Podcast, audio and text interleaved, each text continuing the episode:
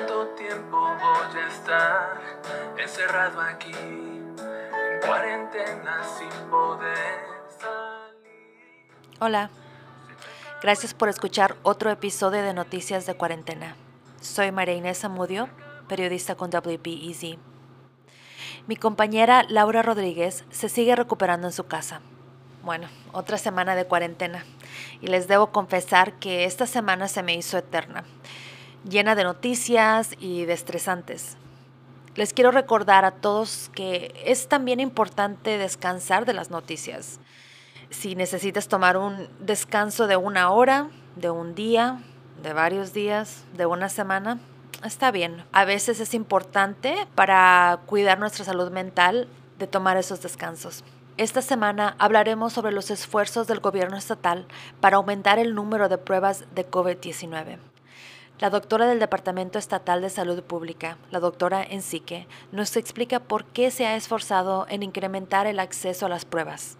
Yo quiero uh, hablar uh, sobre las pruebas. Las pruebas son una de las claves para reabrir el Estado. Por eso estamos trabajando para expandir las pruebas a través de asociaciones públicos privadas. Las pruebas manejan la identificación de casos rápidamente, tratamiento rápido para personas que son positivas y aislamiento inmediato de las personas que ayudará a prevenir la propagación. Las pruebas más fácilmente disponibles también nos ayudará a determinar si han infectado los contactos cercanos a casos confirmados. Sabiendo quién está infectado también es muy importante. Es por eso que estamos pidiendo a todos los examinandos que completan toda la información en las formas.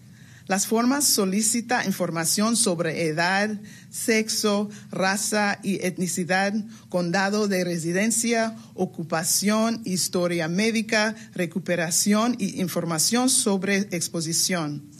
Colectar esta información ayuda a informar nuestras estrategias para ayudar a detener la transmisión y traer apoyo y asistencia a las comunidades que más lo necesitan. A medida que avanzamos en las pruebas, debemos recordar que todos debemos seguir en casa todo lo posible, usar máscaras y distancia social si tenemos que salir y lavarnos las manos con frecuencia.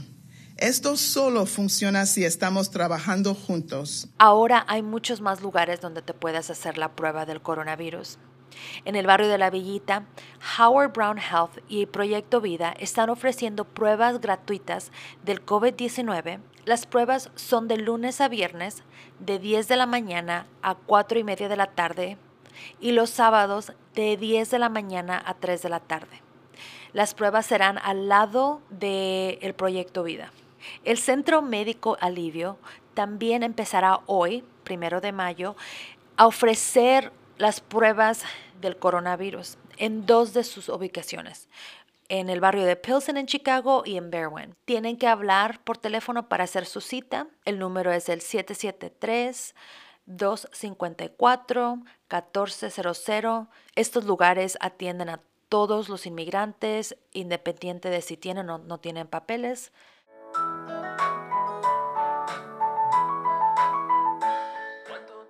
Cuando esta pandemia empezó, nos dijeron que nos quedáramos en nuestra casa. Pero me quedé pensando en las mujeres y niños que no se sienten seguros en sus hogares. Aproximadamente 20 personas cada minuto son abusadas físicamente por su pareja. En un año, más de 10 millones de mujeres y hombres sufren de violencia doméstica. Es por eso que en este episodio estaremos hablando sobre la violencia doméstica y para iniciar tenemos una invitada especial que nos hablará sobre su organización que ayuda a víctimas de violencia doméstica. Jimena Flores es la directora de programación para la organización Mujeres Latinas en Acción. Jimena, bienvenida a Noticias de Cuarentena. Muchas gracias María por invitarnos y participar en, este, en esta conversación que es tan importante para nuestra comunidad. Quiero empezar con una pregunta muy básica porque hay personas que tal vez todavía no, no se sientan este, seguras si la situación que están viviendo es considerada violencia doméstica. Entonces, ¿por qué no nos explicas qué es violencia doméstica? Claro, la violencia doméstica es una repetición de abusos, diferente tipo de abusos que uno usa, tales como, em, como muchos sabemos, el abuso físico, el abuso emocional, el abuso verbal, la intimidación, eh, el aislamiento y juegos mentales. Este abuso es usado para obtener poder y control sobre la otra persona. Y como menciono, eh, algo es un mito que hemos visto por mucho tiempo en que la violencia doméstica solamente es física, uh, pero es muy importante eh, dar, eh, concientizar a la comunidad y de mencionar que, es, eh, que hay otro tipo de abusos, que no necesariamente tiene que eh, uno recibir el abuso físico, pero también hay otros abusos que realmente pueden llegar a afectar severamente el, a, la, a una persona y a la familia. Como mencioné, eh, estos son uno de ellos, es el abuso económico y financiero. Es otro tipo de eh, abuso que vemos en donde las personas que usan violencia eh, lo pueden manejar y controlar a, su, a su pareja. Uh, la violencia doméstica también no nada más incluye a a personas con una, que están en una relación de cierta manera romántica. Con, con, la otra también es, la violencia doméstica eh, es considerada entre familia. Eh, puede ser ya sea hijos recibiendo el abuso de los padres o viceversa, los padres recibiendo abuso de, de sus hijos. Um, y también aquí en Illinois es considerado violencia doméstica eh, la, lo que es el eh, la persona que comparte la vivienda con uno, o sea, los, se llaman roommates, ¿verdad? Otra vez, eh, pensemos en que quien sea que esté compartiendo este, el, el piso en donde vivimos y hay algún tipo de violencia, puede llegar a ser violencia doméstica. Ahora, me gustaría que me dijeras o compartieras ejemplos de algo que es violencia doméstica, pero que a veces uno piensa que es algo cultural. Claro, eh, al, um, algo que vemos mucho con nuestras uh, participantes en nuestro programa es uh, la parte de eh, el empleo, donde mucha gente dice quédate en casa, ¿verdad? Eh, tú como mujer tienes que cuidar de tus niños, cuidar de la casa, mantener el lugar, el espacio Limpio, el espacio ¿verdad? Um, bonito para dejar, para que todos estemos viviendo en, esa, en ese espacio y muchas veces no dejan que su pareja ya sea busque trabajo o tenga algún tipo um, de trabajo en donde pueda recibir dinero. Y eso es, eh, y eso es algo eh, muy importante porque después eh, vamos a ver la parte de las barreras de, romper esa violencia. O a veces mucha gente vemos que las que trabajan um, a veces se va directamente, se deposita de, eh, su cheque directamente a la cuenta de ya sea ambos o nada más de, de la persona, de, de, él o la agresora um, y no tiene ni idea de cuánto, cuánto fue lo que le pagaron y no tienen más que nada acceso a esas cuentas. Entonces, eh, eso también eh, puede llegar a ser violencia financiera, parte de la violencia doméstica. Algo que también vemos es eh, la parte uh, de la violencia sexual, el tabú de, ¿verdad? Si eres su, su novio, su novia, su esposo, su esposa, um, tú tienes que complacer a, a, a tu pareja de, um, de diferente manera, como uno quiera, en la parte sexual. Um, y es muy importante el, saber, ¿verdad?, que, eh, que uno tiene el derecho de dar consentimiento y también de decir que no y que se respete su decisión. Um, también algo que vemos es la parte de um, lo que vemos en la casa, ¿verdad? ¿Quién, quién da las órdenes? Normalmente, culturalmente, en nuestra comunidad latina vemos que los hombres son los que proveen, ¿verdad? Los que traen el elemento y traen el dinero a la casa y las mujeres son los que cuidan, las, las que uh, limpian, las que están viendo los quehaceres de la casa y también lo que los niños necesiten. Y muchas veces uno, ¿verdad? En, en cuanto al matrimonio, vemos que culturalmente nos dicen hasta la muerte, hasta que la muerte nos separe. Entonces muchas veces eh, personas que están pasando por violencia doméstica y están considerando tal vez separarse de esa persona abusiva, tienen muchos... Barreras, tienen muchas barreras que, que, que, se enfrentan y esas barreras son la parte cultural, la parte de la familia, en el qué va a decir la familia, ¿verdad? ¿Qué van a decir de una mujer con hijos divorciada? ¿Ustedes han notado algún incremento en las llamadas de ayuda durante esta pandemia? Sí, definitivamente las llamadas de crisis han incrementado. Normalmente estamos recibiendo, Mujeres Latinas en Acción está recibiendo alrededor de 30 a 40 llamadas por semana. Estamos lidiando con dos crisis, que una es la, crisis de la violencia doméstica, que siempre lamentablemente ha, estado presente en todas las comunidades, uh, pero también eh, la crisis del COVID-19. Y, y, esto es algo muy importante de hablar porque existen ahorita varios factores que pueden alentar más la violencia en casa. Tal, esos factores pueden ser eh, el desempleo, ya sea de una persona o ambos. Se nos ha dicho, estemos en casa, ¿verdad? Esta es la orden que, que nos ha dado la alcaldesa, el gobernador de que nos quedemos en casa por nuestra seguridad, pero muchas veces para mucha gente el hogar no es un lugar seguro en estos momentos eh, durante esta pandemia y es muy importante que aquellos que estén pasando por una situación difícil que sepan que hay ayuda, que no tienen que quedarse en casa si es un lugar si no es un lugar seguro, que hay opciones y que estamos ah, aquí, Mujeres Latinas está aquí para poder apoyarlas. Para las personas que estén como pensando o, tratando de analizar si están en una situación de violencia doméstica. Háblanos sobre cómo las personas pueden comunicarse con mujeres latinas en acción y cuál es el proceso para salir de, de, esa situación tan difícil. Sí, primero que nada que sepan, nuestras llamadas son totalmente confidenciales. No vamos a divulgar ninguna información sobre su caso. Estamos aquí para escucharlos y apoyarlos. Eh, ellos pueden llamar a nuestra línea de crisis 312-738-5358. Pueden llamarnos durante eh, cualquier hora de, de, oficina, que es de lunes a viernes de 9 de la mañana a 5 de la tarde, pero también este, este número es de 24 horas. ellos pueden hacerlo. Entonces, que se comuniquen. Nosotros, como mencionamos, los vamos a escuchar. De, cada caso es diferente y vamos a proveer eh, la información sobre sus derechos, la información sobre sus opciones y siempre apoyando lo que la persona decide, porque hasta el último ella o él son eh, los expertos en su vida. ¿Cuánto tiempo voy a estar encerrado aquí? Sigamos esta conversación sobre la violencia doméstica tenemos otra invitada. Alisa Rodríguez trabaja para el Departamento Familiar de la Ciudad de Chicago y la invitamos hoy porque la alcaldesa de Chicago, Lori Lightfoot, ha iniciado varios recursos para las personas que están en situaciones de violencia doméstica. Bienvenida, Alisa. Gracias. ¿Me puedes hablar de algunos de los recursos que ha incrementado durante esta pandemia? Este, por ejemplo, el servicio de Uber. ¿Cómo funciona y qué recursos les puedes dar a la comunidad? Sí, ese es un recurso que gracias a Dios la alcaldesa ha podido um, traer a, Chicago para las víctimas. Y nosotros sabemos que las personas que se quieren um, que quieren huir de una situación doméstica, lo primero que necesitan es transportación. ¿Cierto?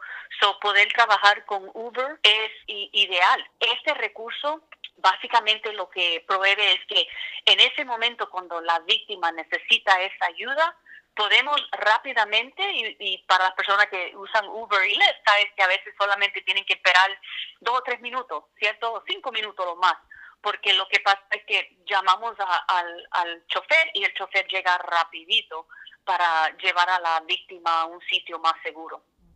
¿Y, cómo funciona esto para las personas que tal vez estén en esta situación?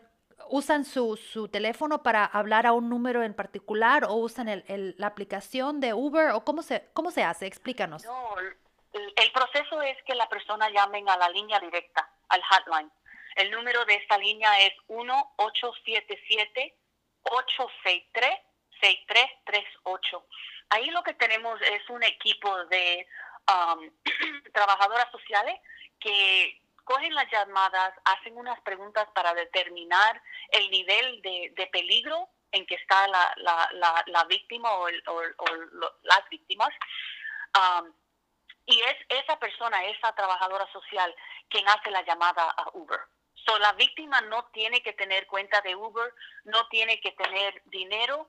Eso todo está, todo eso se hace a través de la, de la trabajadora social que está en el teléfono con la víctima. So, es una manera más fácil y más segura y la víctima no tiene que preocuparse por si tienen dinero o si cómo van a pagar o si no tienen cuenta de Uber, nada de eso importa, llamando simplemente a la línea directa.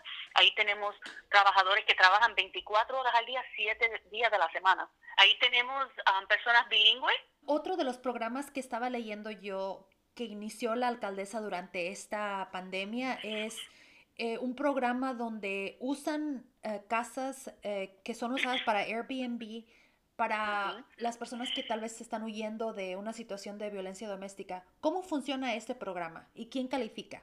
Para ese programa es, es lo mismo, llamar a la línea directa. Cuando la trabajadora social esté haciendo preguntas, ellos determinan cuál es el paso que se debe de coger próximamente. So, por ejemplo, hay personas que llaman a la línea, solamente necesitan transportación, quizás en casa de, para poder ir en casa de su mamá, su tía, un amigo, lo que sea. Pero para esas personas que no tienen el apoyo de familiares o amigos, este recurso que también el, la alcaldesa ha trabajado bien duro para obtener, lo que hace es que cuando ellos llamen a la línea directa y dicen que no tienen a dónde huir, lo que pasa es, en ese instante, la, trabajadora social puede llamar al Airbnb y básicamente hacer una reservación para esa familia. Y ese, ese costo está pagado por el dinero que mandó el Estado para poder apoyar a las personas que son víctimas de violencia doméstica. Um, y The Network, cuál es la, la organización que está a cargo de este trabajo, ellos son los que hacen la reservación y aseguran que la víctima puede llegar al hogar Airbnb y que estén seguros. Lo bueno de este programa que no es solamente um, transportar a esas personas, las víctimas, a un Airbnb, es llevarlos al Airbnb y siguientemente trabajar con ellos para que tengan todos los recursos que necesiten. Porque podemos llevar a una persona a un Airbnb, pero necesitan todavía comida, alimentos, las cosas básicas que se necesitan en una casa.